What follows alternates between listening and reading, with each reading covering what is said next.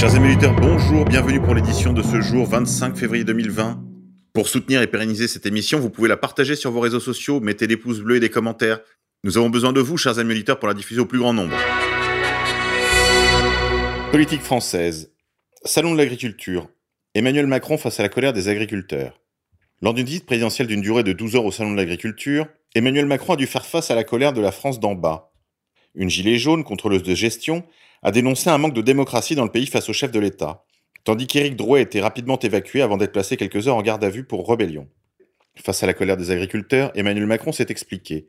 Je ne peux pas gérer l'avenir et le passé en même temps. Je ne vais pas vous mentir, on rattrape des choses qui n'ont pas été faites depuis des décennies, a-t-il répondu à la colère paysanne. Déception pour les agriculteurs, dont les retraites sont inférieures à 1000 euros et le restaurant selon Emmanuel Macron. Tandis qu'Emmanuel Macron s'était rendu en Alsace pour nous entretenir du séparatisme culturel en cours dans le pays, Nicole Belloubet nous annonce que 43 djihadistes seront libérés durant l'année 2020. En effet, invité de la matinale sur RTL, la ministre de la Justice Nicole Belloubet a annoncé lundi 24 février que 43 djihadistes condamnés en France sortiraient de prison en 2020. Cette mesure concerne une soixantaine d'autres pour 2021. Ils vont sortir de prison tandis que les efforts de déradicalisation menés en prison jusqu'à maintenant se sont avérés peu concluants. Je ne suis pas certaine que l'on puisse aboutir à un désengagement salafo-djihadiste durant le temps de la détention. Prévenu en 2018 Naïma Rudloff, avocate générale près de la Cour d'appel de Paris et chef du service de l'action publique antiterroriste et de l'atteinte à la sûreté de l'État. C'est très étrange ces doubles injonctions, cette façon de mettre en accusation l'islam d'un côté et ce laxisme judiciaire ahurissant de l'autre qui consiste à libérer des gens qui ont été condamnés en vue d'une entreprise terroriste. Nous aimerions bien que les Éric Zemmour de l'heure nous expliquent cette double injonction. Actualité française. Le 23 octobre 2014, le suicide de Thierry Laine à Tel Aviv avait fait éclater l'affaire LSK. La société avait été créée un an plus tôt par l'homme d'affaires franco-israélien, associé à Dominique Strauss-Kahn, alors à peine sorti de l'affaire du Sofitel de New York, mais pas encore de celle du Carton de Lille. La faillite de LSK, Lens Strauss-Kahn Partners, laisse un trou béant de 100 millions d'euros de dettes. La banque d'affaires et le fonds d'investissement annoncé n'ont jamais vu le jour. Mais que savait DSK de la situation financière d'une société en quasi-faillite au moment où il en prend la présidence? Placé sous le statut de témoin assisté à l'issue de son audition, l'ancien ministre de l'économie affirme que son ex-associé lui avait caché la réalité comptable de son groupe.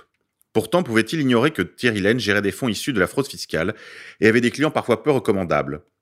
Dans ce dossier qui le menace toujours, cinq ans après le début de l'enquête, les oligarques russes côtoient les chefs de guerre sud-soudanais, les veuves richissimes et les escrocs usuriers.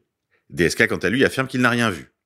Lorsque Thierry Laine propose une association à Dominique Strauss-Kahn, il a une réputation de franc-tireur dans le monde de la finance. Il est connu pour avoir réussi un gros coup en revendant sa société de courtage en ligne, Axfin, à la fin des années 90. En 2013, le petit groupe de Thierry est alors réuni au sein de sa holding Anatekva. Il est constitué d'une quinzaine de sociétés spécialisées dans la gestion d'actifs et d'assurances. Toutes sont basées dans les juridictions connues pour leur souplesse en matière fiscale, Suisse, Monaco, Luxembourg, Israël, et opèrent sur les marchés peu contrôlés. Pour autant, l'économiste DSK, autrefois célèbre pour sa finesse d'analyse, semble ne prendre aucune précaution avant d'accepter l'offre de Laine, la juge d'instruction sait elle-même que dans les mails qu'envoie DSK, il croit que la trésorerie de la société, exsangue, est excédentaire.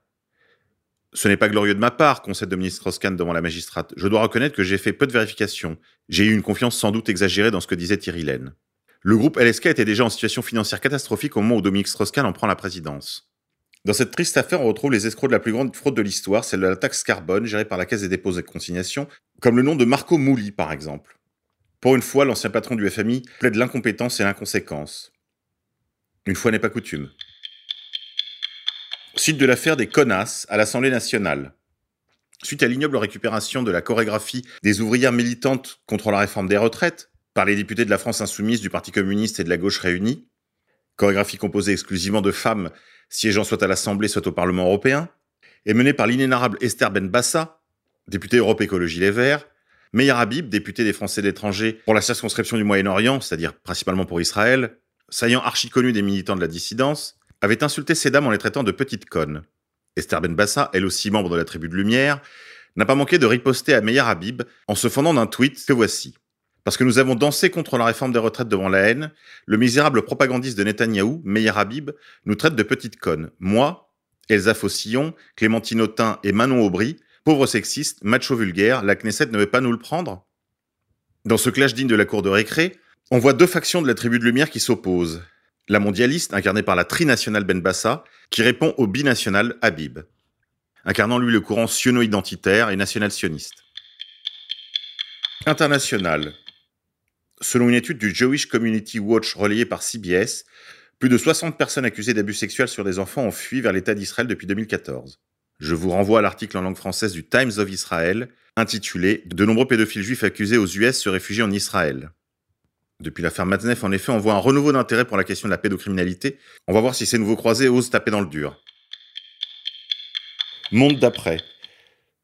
Je vous recommande de voir la vidéo de l'entrevue de Lauraline Tyler Thompson avec Robert Hoogland, ce père qui se bat pour sauver sa fille, mais aussi tous les autres enfants qui subissent la campagne de propagande sur le transgenre. S'il vous plaît, aidez-nous à la faire circuler. Nous ne pouvons pas garder le silence face à cette monstruosité qui est en train de se produire sur la Terre entière. En effet, la fille de Robert Hoogland est l'une des premières victimes de cette vague de la propagande transgenre qui soumet des enfants mineurs à des traitements de castration chimique, de castration chirurgicale et tout un ensemble de mauvais traitements, qu'ils soient physiologiques, physiques ou psychologiques. Ces violences commises sur des enfants le sont au nom de l'idéologie transgenre. Il est temps d'y mettre un stop. Rejoignez cette campagne internationale d'information et apportez-lui votre soutien. Humour. Rassemblement national. Marine Le Pen envisage de quitter la présidence du Rassemblement national pour se consacrer à la prochaine élection présidentielle. Invitée du grand jury RTL, Marine Le Pen, qui s'est déjà lancée dans sa course pour la présidentielle de 2020, a annoncé réfléchir à quitter la présidence du Rassemblement national, parce que, a-t-elle expliqué, les Français ont besoin d'espoir et de voir la lumière au bout du tunnel. Ils n'en peuvent plus de la politique menée par Emmanuel Macron. À quoi elle ajoute Nous avons de grandes chances de pouvoir appliquer nos idées car j'ai de grandes chances d'être élue présidente de la République. Insolite. Mike Hughes, 64 ans, est décédé tragiquement samedi 22 février. Il voulait prouver que la Terre est plate et immortaliser la planète bleue en s'élevant à 1500 mètres de hauteur. La fusée qu'il a lui-même fabriquée n'aura pas permis de sauver l'homme qui s'écrase quelques secondes après le lancement.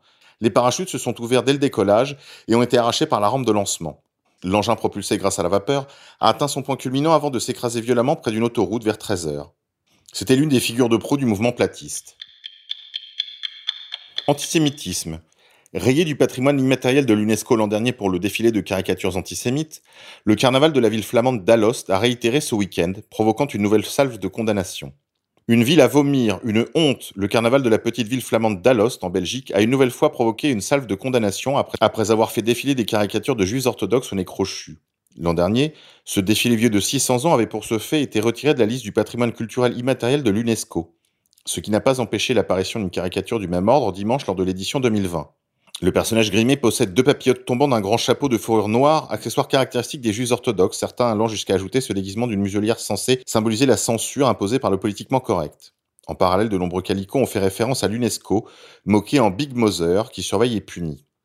Le maire de la commune, l'élu nationaliste flamand Christophe Daez, pointait du doigt les critiques disproportionnées. Ce n'est pas une promenade antisémite. Alors ce n'est pas une ville antisémite. Ici, on rit de tout, de la famille royale, du Brexit, de la politique locale et nationale, et de toutes les religions, islam, judaïsme et christianisme. État profond. Une crise ouverte entre le gouvernement de Boris Johnson et les espions du MI5. Les services de renseignement intérieur n'auraient pas confiance en la personnalité du ministre de l'Intérieur et limiteraient les infos qu'il lui communique. L'affaire fait inévitablement penser à la défiance entre Donald Trump et la CIA ou bien le FBI. Une étonnante crise s'est ouverte entre le gouvernement de Boris Johnson et l'un de ses grands services de renseignement. Selon la presse britannique, les maîtres espions du MI5, notamment en charge de l'antiterrorisme et du contre-espionnage, n'auraient aucune confiance dans les compétences du ministre de l'Intérieur Priti Patel, et ils limiteraient en conséquence les informations qui lui font parvenir. Cette guerre contre les États profonds se mène à une échelle internationale, et la sanction démocratique des urnes ne suffit pas toujours à en venir à bout. À suivre. C'est tout pour aujourd'hui les Cendants, je vous dis à demain.